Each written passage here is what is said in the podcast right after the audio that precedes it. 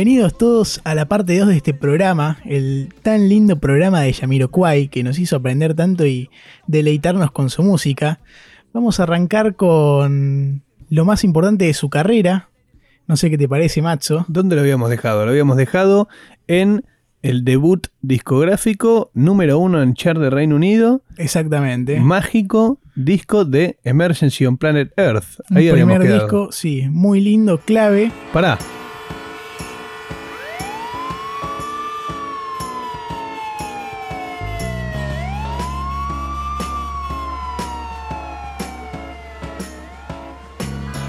¿Cómo te trata este miércoles? Estamos otro nuevo día. Estamos otro nuevo día. Sí, me está molestando mucho el tráfico, no sé. Está complicado el tema, ¿no? Está complicado, sí, parece que un accidente ahí adelante. Y bueno, viste, pero sigamos charlando de esto para aminorar un poco toda esta cosa. Sí, así ya, ya nos estamos yendo. Pela, The Return of the Space Cowboy. Sí, en el 95. Exactamente, la vuelta del cowboy del espacio. El álbum que a mí más me gustó de Jamiroquai, ¿En serio? decirte, sí. Salvo, eh, o sea, comparado con, uno, con el último. Ok, ok. Pará, te voy a decir algo de este disco. Ya para alguna persona, algún atento o atenta que esté bien, bien inmiscuido o inmiscuida en el detalle, sabrá que el Space Cowboy, el Space Cowboy, perdónenme, era justamente Sly Stone, y así se hacía llamar en los 70, y ahora cae 25, 26 años después, o 24 en realidad, puesto fue en el 94, ¿no? 95. 95, 25 años después, cae J.K. y su, y su banda Guay y sacan el segundo disco, The Return of the Space Cowboy. Bien a la altura, me encantan las partes eh, bien instrumentales que tiene, que te hace viajar. Ya como arranca el primer tema, sabes que se viene algo muy lindo por delante. Bueno, es, un disco muy espacial, así como mismo el, propio título te lo pone, es un disco muy espacial, mucho sonido así ácido, básicamente, lisérgico, mucho sonido lisérgico, un funk eh, que como que empieza a tomar más protagonismo el funk, que después se verá en, el, otro disco que viene más adelante, pero esta, este, esta creciente movida del funk dentro de Jamiroquai y justamente de aprovechar todos los sintetizadores y todo este chiche hermoso y generar ambiente. Exacto, ya el disco este se empieza a escuchar afuera en otros continentes. En Japón dicen que llegó con mucha recepción y en Estados Unidos, que es un mercado importantísimo que iba, él iba a explotar muchísimo. Exactamente, este vendría a ser el primer acercamiento de Kwai en Estados Unidos porque vendrá el más fuerte en el disco que viene, pero un disco con canciones como Half the Man y Stillness in Time que también te remarcaban, viste, que había también una faceta un, poquito más melosa, por así decirlo, de Guay, pero que nunca jamás perdía esa esencia de la mezcla de géneros como base a cualquier cosa. Nunca dejabas de escuchar esa llameada divina, cómo ensamblaban todos a la perfección y hacían algo que al oído es como una caricia, ¿viste? Se, se escucha, se deja escuchar de una manera. Le faltaron 5 para el peso porque llegó número 2 en Reino Unido, no número 1, pero rompió con esta tendencia que pasaba mucho en esa época de muchas bandas que tal vez sacaban un gran primer disco y después hacían agua. Del estilo de los One Hit Wonders. Exactamente, rompieron la maldición del, del One Hit Wonder, más que One Hit, One Album Hit Wonder. Exacto. Y sacaron un segundo disco muy, pero muy bueno. Sí, y ojo, porque iba a pasar solo un año y ahí llegaría el álbum que dijo Macho que es lo más grosso de su carrera en cuanto a el romper fronteras a más nivel todavía y ser ahí eh, mainstream en Estados Unidos, que es el álbum Traveling Without Moving. Exactamente. Viajando sin moverme. En nuestro año, macho. Como dice Gustavo Cerati en el disco Fuerza Natural, hoy puedo. Ay, como dice exactamente, no me acuerdo, pero te dice algo así como que. Viajo sin moverme de aquí. Traveling without movement. Linda, linda, linda, macho. Bueno, pará. Y otra cosa que veía cuando me pasó que mientras escuchaba, ni me acuerdo qué canción de Yamiro Kwai, que me ponía, le ponía, me ponía a prestar atención a la letra, que esto es algo que todos nosotros y nosotras, eh, hispanohablantes, tal vez se nos complica más a veces en, justamente estos géneros, tal vez con cierta velocidad, cazar el, significado de la letra. Porque a veces ni lo pensás. O sea, lo que te decía antes, vos escuchás un tema, no sé, de la Versuit, por decir, y de base, naturalmente ya entendés la letra y entendés que habla. No perdés el sentido, Claro, ¿entendés? y por ahí cuando escuchas un tema que está en otro idioma, por más de que sepas hablar inglés o lo que sea, a veces te centras más en lo rítmico y cómo suena de en entender, a ver, esta palabra, la otra. Exactamente. Cuestión que Yamiro, eh, bueno, Yamiro, yo eh, a veces nos confundimos, decimos Yamiro como si fuese JK, pero no. JK era un, un- verdaderamente un gran compositor y un gran escritor, y las canciones que escribía solían tocar ciertas temáticas sociales, y, y como que lo llevé a una analogía, se me vino a la cabeza Serú Girán, Bueno, con La Gracia de las Capitales, hay una canción que se llama Frecuencia Modulada, que a mí me encanta, sí. que tiene toda una movida así, medio disco, que, claro, siendo hispanohablante nosotros, podemos entender lo que dice esa canción. Y si vos la escuchás es muy loco, porque estás escuchando algo que te hace bailar, pero lo que está diciendo es algo profundo. Y esa es una de las cosas que también hizo tan conocido y tan impactante eh, la, la llegada de, de Jamiroquai a la escena musical, y es que te hacían bailar, Eso. pero te metían el mensaje en el medio. Entonces, claro. tenían pero el mucha gente no lo agarraba del todo. no, por, por lo menos todo el, el- el público que no tiene el idioma inglés como algo de, de nacimiento, claramente no, no sé, es más difícil, ¿viste? No, pero la sonrisa siempre presente y ahí la gana de moverse. Exactamente, o sea, te lo- la alegría te la transmite instrumental y, y con su voz y encima te mete el mensaje. Eso. ¿Sabes cuál es la tapa del disco? ¿Cuál es? Es a un tipo que le gustan los autos. Del como él. tercero estamos hablando, Sí, Traveling del Without tercero. Movement. ok. Es el logo de Ferrari, pero en vez que el caballo en el medio, el Yamiroquai. Ok. ahí que aparece en- Ok, perfecto. Me das el pie, Pela, porque hay algo que no estamos teniendo en consideración. Que Yamiro a todo esto tenía, ¿qué? ¿25? ¿26 años? Más o menos, sí. más o menos nuestra edad. Y era un pibe que ya estaba siendo mundialmente famoso, multimillonario, y uno se pregunta, porque no estamos hablando de ninguna polémica, ningún quilombo, ni nada, ¿qué, qué hacía? ¿Qué hacía con toda la, la tarasca JK? Un tipo fierrero, le gustaban los autos de alta gama. El tipo tiene, eh, a ver, la verdad es que eh, hemos investigado a ver, eh, porque es un tipo con bastante plata, Jay, hemos investigado a ver qué, qué hacía con su dinero. Tiene una colección de más de 70, más de 70 autos de alta gama, desde Aston Martin, Sí, Rolls Royce, de todo. Ferrari, Lamborghini. Tanto es, eh, es justamente la adicción que tiene que hay una historia que hemos leído con el peluco, un rumor de que en un concierto que él viene para Buenos Aires, se desvía un Eso. fin de semana y se va a la localidad uruguaya de Canelones, ¿Por qué se iba hasta ahí? Porque al parecer había una persona que vendía, ¿qué vendía, peluca? Vendía, creo que era un chasis o algo así, una parte. Un de- chasis un específico, repuesto un repuesto específico de un modelo específico del de ochenta y auto pico. que, que tenía, claro, que había adquirido este JK para su colección. Ah, andás a ver cómo le llegó esa data, ¿no? Eh, bueno, pero yo creo que de adicto. Entonces el tipo se vino a tocar a Buenos Aires y se tomó el fin de para irse a Canelones a comprar el repuesto del, del auto, del modelo exacto que necesitaba. O sea, Sí, estamos sí. Claramente de un entusiasta de los autos, Claro, y quien pudiera, ¿no? Porque también hay que, quien pudiera. hay que solventar económicamente una Eso. colección de esa magnitud. Eh, Estuvimos viendo, al parecer JK no la larga mucho en beneficencia, podíamos, viste, ahí... Bueno, pero la larga en música, La, macho. la larga música, no, nos comparte eso, por Vos, suerte. eh, si tenés que ir a. Le cae la FIP a, a JK. Le pone play en un tema y la FIP se tiene que ir sonriendo, cagándose de risa. Ah, También tiene una mansión, eh, una mansión de, eh, si no me equivoco, 80 hectáreas en Buckingham, Chesterfield, algo así, una localidad allá de, de Gran Bretaña. Eh, 11 cuartos, nada, se ve que le gusta gastarla. Le gusta vivir cómodo. Le gusta vivir como un king, como un rey, a Jay. Y bueno, a lo que íbamos era eso. La, la- la- justamente es la anécdota de que era un adicto a los autos y que viajó hasta Canelones, Uruguay, para conseguir el, el chasis correcto para su, su vehículo. Me gusta. Bueno, volvemos al tercer disco, este Sí. disco del logo de la Ferrari.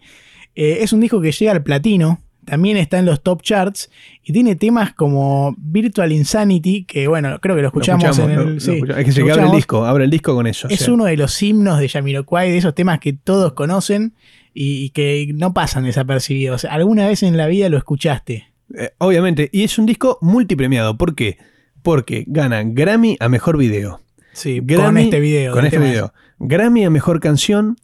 eh, no me acuerdo qué Grammy más. Y se convirtió en el álbum de funk con mayor cantidad de ventas de la historia. Lindo, ¿eh?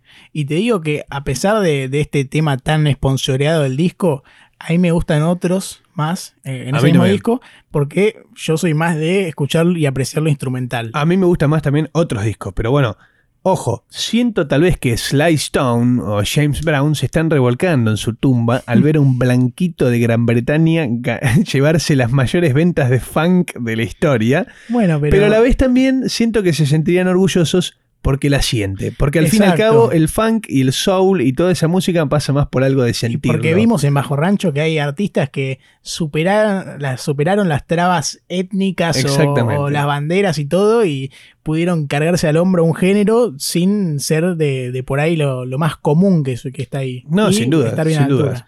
Así que bueno, tenemos 1996, fama mundial, alcanzaron el éxito absoluto ya en, todas las partes del globo, multimillonario absoluto, Grammys, todo, y ningún quilombo. Ningún quilombo, se venía una pausita, había sacado dos álbumes ahí en, en, dos años, en el año contiguo, y ahora estábamos entrando en el 98, sacaba un tema para el soundtrack de la película de Godzilla, el tema se llama Deeper Underground. Metidísimo. Sí. Y un año después, en el 99, lanzaría un disco con este tema incluido al final. Interesante el tema, ¿eh? eh y nada, viste, era sacar volver a sacar discos después de tres años. El disco se llamaba Synchronized. Y era un momento donde por ahí no estaba sonando muy fuerte su música y él necesitaba ese, ese shock de revivir y volver a estar en boca de todos. Sí, eh, hay mucha gente que. Bueno, no sé si mucha gente. Hay gente que critica este disco a mí particularmente me encantó. Este es el, punto en el, en el cual eh, entra, hay un cambio de bajista. Eh, el bajista que había arrancado con él se va. Eh, creo que hicimos mal, no hemos dicho los nombres, los podemos decir más adelante en el capítulo. Sí, pasa que viste, uno piensa en Yamiroquai y Exacto, sí, sí, sí. y después fueron, cambiaron todos, nadie se mantiene, salvo él. Pero bueno, hubo un cambio justamente en el, en el bajo de la banda y te das cuenta porque Synchronized tiene mucho más eh, el, famoso slap bass, el que le da flea pegándole así slapeado que, que apesta a funk, pero a seis cuadras. Bueno, le da mucho este disco a, ese sonido más, a ese bajo más funkero. Y arranca el disco con Caned Hit, que es uno de los temazos. Dance. Es que eso, a pesar de que es un disco que no la pegó tanto a nivel comercial por el momento, es un disco que está buenísimo. O sea, es muy linda la música que está ahí adentro. Y otra cosa es que justamente, no sé si acá habrá alguna persona que haya visto alguna vez la película Napoleón Dinamita. Ah, la considero una película de culto para cierto sector de la población, Napoleón Dinamita, y tiene una escena muy famosa que es eh, él, el protagonista, totalmente tímido, subiéndose un escenario y bailando su vida con Canet Hit de fondo. ¿Y cómo no Guay, ¿entendés? Y nada, es icónica esa escena y bueno, a mí me quedó siempre ahí en la cabeza. Bueno, escúchame, este disco que sacó, hablamos que fue en el 99. Iban a pasar dos años, este lapso iba a ser un poquito menos, un poquito más corto. Y en el 2001 volvería con otro disco más para intentar reivindicarse de esa imagen que no pudo levantar con su vuelta. Y para decir, acá estoy, sigo pisando fuerte y quiero seguir ahí en la cresta de la ola. Y llega con A Funk Odyssey. Bueno, disco que entre sus filas tiene la canción que escuchamos, la, segunda, cuando hicimos el vivo y pusimos justamente en el, en el interín de parte y parte, esta canción que es Little L, perdóname, que... Te perdono. Gracias. Es una de las canciones que a mí, o sea, que, que primero conocí de Kwai. Little L. Sí, y, tiene toda una vibra. a ver, a mí me pasa esto. Escucho Yamiro Kwai sí. y, cierro los ojos y estoy en un deck, en una playita, con una birra en la mano o un champagne, que ni siquiera tomo champagne, ¿entendés? Pero es lo que me genera ahí sigue bailando con sonrisa en la cara. la, música, los sonidos que transmite a veces te hacen crearte un escenario en la cabeza. Es increíble. Lo que hablábamos antes, de que por ahí escuchás una base de cierta forma con esta mezcla, estos instrumentos, todo, y te puede hacer pensar que estás en una playa como otra que es más oscura y de repente estás en una selva escapando. Exacto. Es, dejar viajar mucho la imaginación, ¿eh? pero está bueno. No, pero olvídate, yo creo que es un, maestro él y toda la gente que lo rodea, porque a pesar de que no estemos nombrando todos los músicos con nombre y apellido que lo rodean, es para hacerle para dar un aplauso a todos y a todas eh, eh, que, estuvieron metidos ahí, porque es muy, muy completo. Si vos escuchás Yamiro Guay y tenés un oído que va más allá de, lo básico. Más allá de lo básico, a ver, es, tratar de prestar atención. no es tener un oído, es sentarte a escucharlo y decir, a ver, quiero apreciar esto y, entender los instrumentos y todo que conforman una unidad, pero poder pensar eh, eh, ahí en cómo está la cosa. Claro, tratar de separarlos, tratarlo de, separarlos en la cabeza. Y encima, eh, perdón, vuelvo a Funk Odyssey, un disco que empieza a ahondar cada vez más en lo electrónico. En, tal vez baterías hechas con, computadoras, ¿viste? Con, todo eso. Y un disco que tiene una canción que a mí me encanta que es Love Philosophy, full como tonto, como una filosofía de tonto, si fuese el amor, que es, pero te juro, o sea, eh, lo peor, que me pudo, lo peor que me pudo haber hecho bajo rancho en toda esta cuarentena fue haberme dado Yamiro Kwai, porque cada momento que lo escuchaba decía, loco, qué ganas de, que esté, de estar en un boliche y que esté sonando esto. Sacame este cachengue basura, sacame Dame, ah, dame Yamiro. Quiero aprovechar el momento para hacer una queja formal. Ok, uff. Hacia tu persona, ah, no, al estilo Axel Rose. ¿eh? Ok. yo te vi en Twitter poner a, eh, hacer un tweet que decía así como que no entendías a la gente que estaba escuchando trap todo el día o que estaba escuchando cachengue. Sí, no, más precisamente no entiendo y compadezco el cerebro de la gente que está todo el día, y es importante eso, ¿eh? todo el día, que está todo el día escuchando cachengue o trap. Ok, ahora yo te digo, la verdad que me parece muy hater de tu parte, un tipo que está metido en lo que es promulgar música criticar géneros de la forma en, lo que en la que lo haces, discriminando a la gente. No, sin no, dije que no, para, para, no entendía. No, a nadie. Sin darle la chance vos de escucharlos, porque casi que no, no le das la oportunidad, yo creo que deberías reivindicarte y pedir perdón por los dichos públicamente y decir, la gente es libre de escuchar lo que quiere si eso lo hace feliz y le transmite. No, yo sin duda que voy a decir que la gente es libre de escuchar lo que quiere y lo que lo haga feliz. No puedo retractarme de los dichos que dije porque es lo que pienso. No soy perfecto, así que eh, acéptenme si hay gente que, se siente ofendida por todo esto. Eh, perdón por no pedirles perdón. Porque, porque no puedo cambiar esa opinión. Sí puedo decirles que, no, o sea, 100% full de que si les gusta, digan, este gordo es un pelotudo. No, no, no pero, pero en una buena, con amor. Pero esto es con amor, obviamente. Dígate, es un boludo y, sigan escuchando. Eh. Si los hace felices o las hace felices, para adelante, no, no se entiendo. Nada más. Escúchame, y una cosa más, para cerrar el acote. Tengo frío y estoy acá adentro, ¿viste? Estamos en un interior y tengo frío. ¿Me obligaste? sí, pero es porque vos sos de Racing y me transmitís ahí un freezer que ni te cuento. No, pero ella, ella, eso no puede pasar así nomás, al aire. ¿Qué tengo que hacer con vos, peluca? Y aceptar el, el acta El cilindro mágico está cumpliendo 70 años y vos en vez de decirme feliz cumpleaños me estás insultando. Hoy leí, y último porque nos fuimos al pasto. Hoy leí un tuit de Bocini que hablaba de una vez jugando en el cilindro, iban perdiendo 2-0. Ganando Racing, ganando Racing 2-0. Y ahí faltaban 15.000 y empezaban a gritar que lo ponga la bocha. ¿eh? Cargando. Y lo dio vuelta. Y lo dio vuelta, papá. Eso es la paternidad presente. Ante todos estos insultos que estoy recibiendo, yo lo único que voy a responder es con amor. Una bestia al bocha, un jugadorazo increíble. Eh, y seguimos, porque esta pavada, la verdad que no me la juego. Vamos. Eh, Fan Codicy, volvemos a la realidad. Salimos del terreno de la chicana, de justamente de la persona con el club más amargo de la Argentina. Y volvemos al capítulo Fan Codicy 2001. sí. Bueno, ya hablamos de Fan Codicy, que es un lindo álbum. Y cuatro años más tarde, en el 2005, iba a llegar Dynamite, que es otro disco, pero es muy especial este porque tiene una particularidad que está copada. No se grabó en un estudio nomás, en un lugar, sino que fue en seis distintos. Grabó en Italia, en España, en Costa Rica, en Escocia, ah, en Estados Unidos estuvo en Nueva York y Los Ángeles, y también inclusive en su propio estudio. Fue como ahí un mix de laburos en distintas zonas, que eso está bueno por el lado por ahí de inspiración, ¿no? Ok, me parece increíble. Se ve que se pegó un descansito de cuatro años y tal vez en esos cuatro años fue completando todo este viaje que me decís, porque si no, no me dan los tiempos. Como claro, sí, sí. Disco Dynamite que a mí me encanta y me parece el más, el más variado de todos. Dentro de Dynamite verdaderamente vas a escuchar desde el funk y más funk hasta un jazz medio oscuro de, de, barcito con luz tenue de 1950.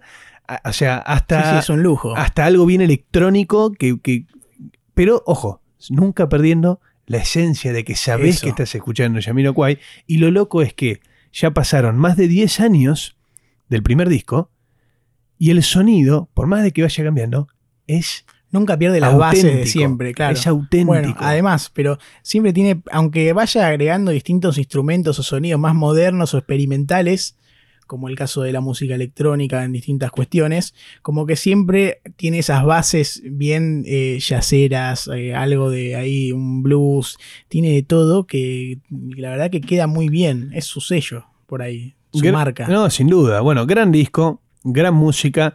Eh, seguimos con un JK que eh, para lo único que aparecía era o para eh, aparecer en alguna entrevista en el programa Top Gear de autos o algún que, otro, algún que, otro, episodio golpeando a un periodista.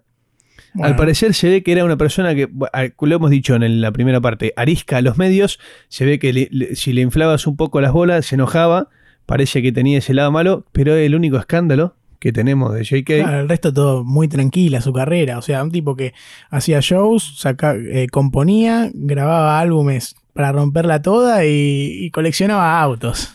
Y se viene pela en, el 2007.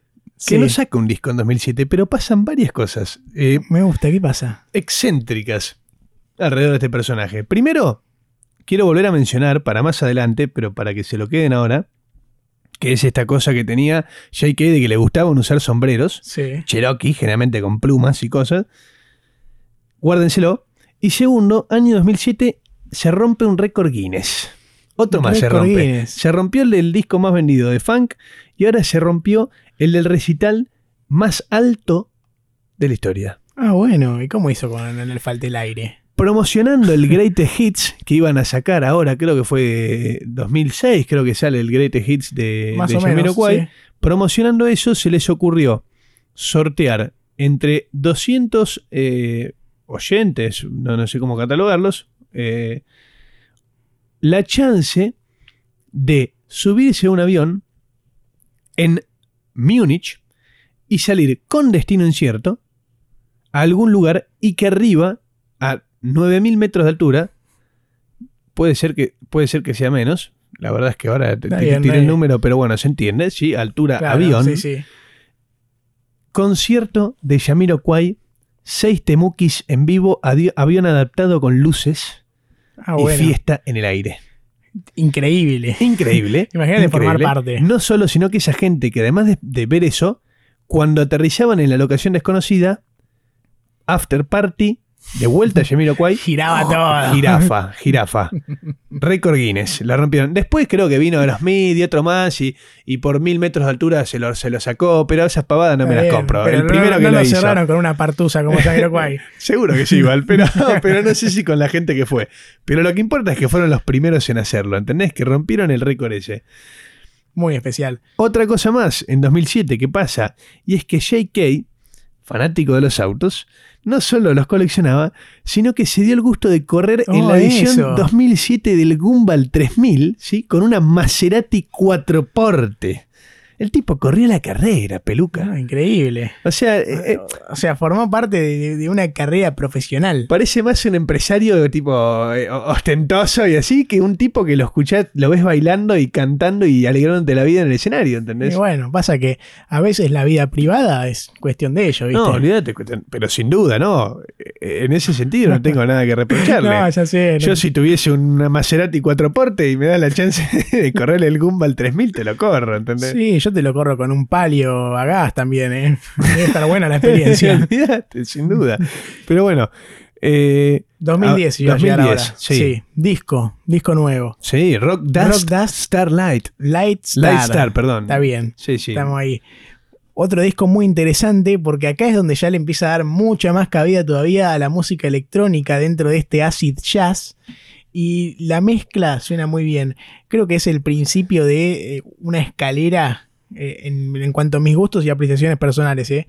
Porque salvando que el segundo disco que me voló la cabeza, ahora, tipo, es a partir de este disco que estamos empieza a mejorar a más. tu, a tu top 3, estamos Sí, sí, entrando ahora exacto. con este, que además de electrónico también tuvo una regresión al soul. Es como que le metió máquina al disco y a la vez le metió también toda esa faceta tuya, suya de volver a cantar ciertos sentimientos. Es como que después, esto es 2010, o sea, ya con, empezó en el 93, ya con 20 casi 20 años de carrera encima.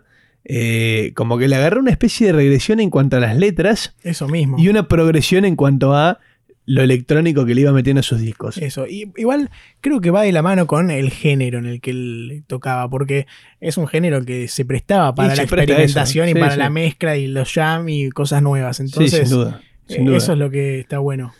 Pela, ese año, 2010, se quedó con ganas. En el 2007 había perdido la Gumball 3000, lógicamente, porque si encima la ganaba ya era. Jesucristo de ¿Qué Nazaret. le queda al resto? Claro, exactamente.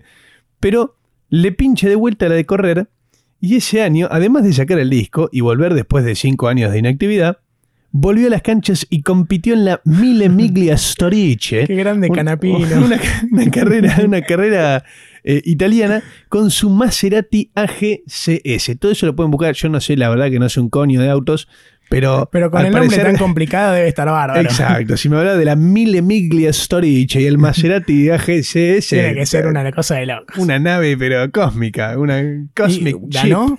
No, no, no, no, Ah, no, no, bueno. no, pará, pará. No, bueno, bueno.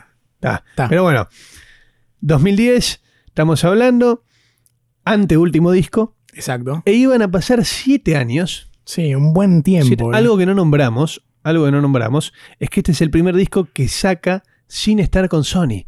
Se había terminado Eso, el, contrato, millonario. millonario. Ojo, contrato que discutíamos, yo le contaba al Pela, tal vez hay alguien que acá haya visto The Last Dance, la serie de los Bulls de Michael Jordan, que terminó siendo contraproducente el contrato que firmó Jamiroquai con Sony, porque le quedó chico. Al, al segundo disco, ya la, o sea, ya las ganancias Es que, que- podía sacar podían ser mucho mayores que las que había firmado con Sony. Y él, Está, para decirle a Sony, excelente maniobra. Eh, claro, desde el lado de ese empresarial eh, macabro, excelente maniobra.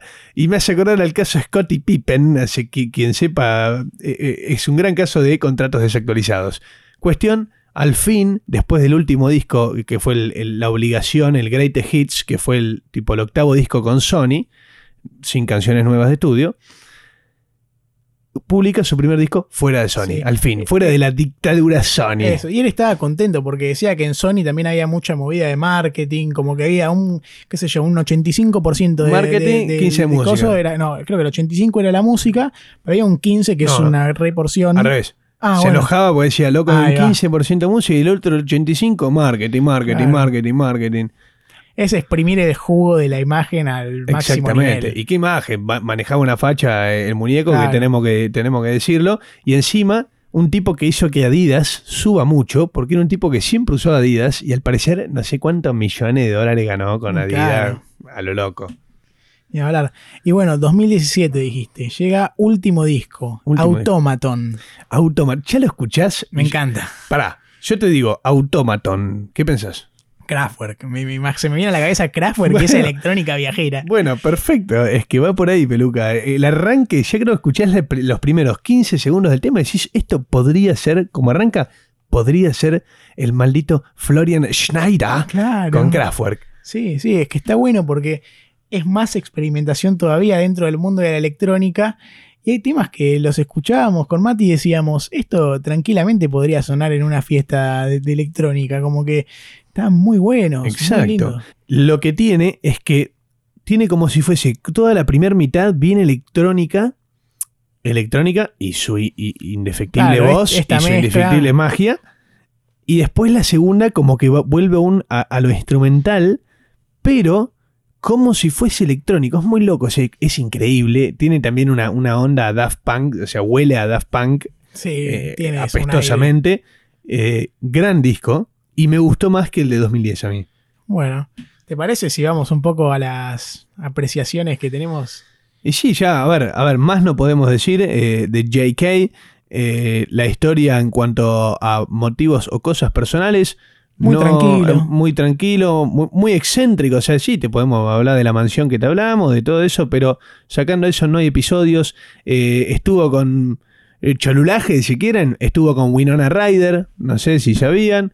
Eh, Para muchos la de Stranger Things. Sí, no, pero tiene unas películas pero, pero, pero, igual yo también, si me preguntás hoy en día, decime una, te digo Stranger Things, pero sacando eso, está hace 10 años casado con la misma chica, no, no, no tiene quilombos de, de, de, supuestamente infidelidad. Perfil bajo en cuanto a lo social. Exacto. O sea, andás a ver cómo hacer puertas adentro, pero lo que muestra para afuera es un perfil tranquilo, tranquilo un excéntrico, o sea, excéntrico, presente, pero que no se metía en quilombos, que no entraba en el beef, que no, no desperdiciaba el tiempo que podía hacer buena música en, en tirar mierda para otro lado.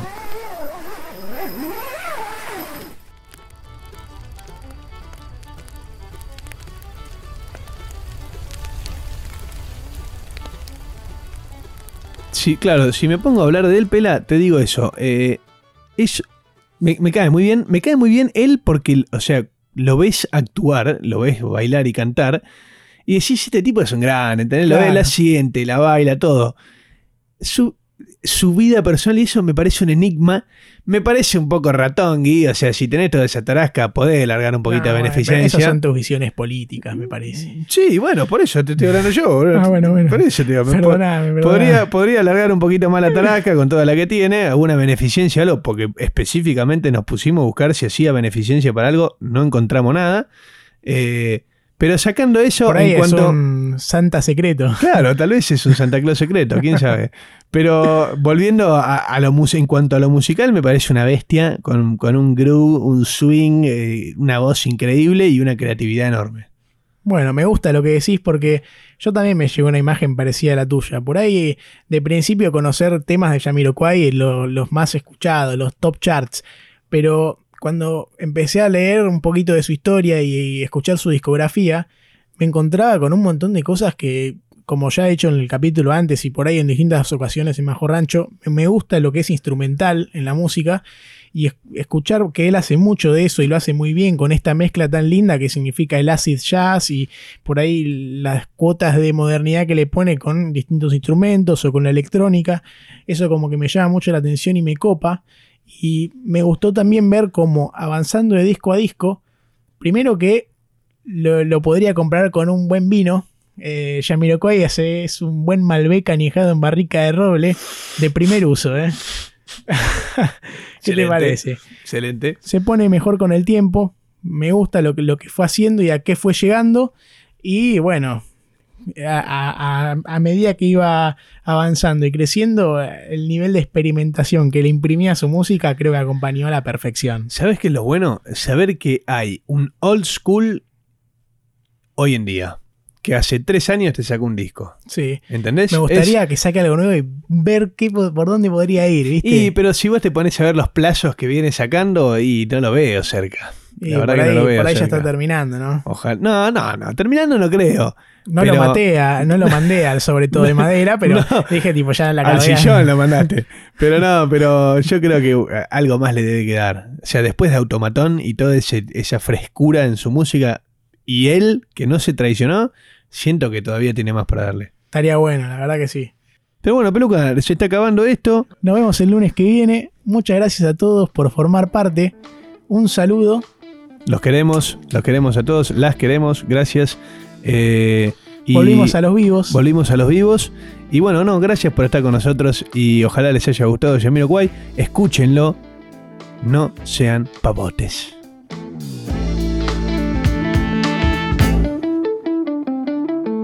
Polvo sobre la espuma, pecado del santo, sale en la herida cruda, ardor en mi canto, una lluvia de días cayendo desde lo alto, taladrando conciencias, mojando centros áridos, como dos en la superficie, no. Expulsó todo el aire, ya mundió, me absorbió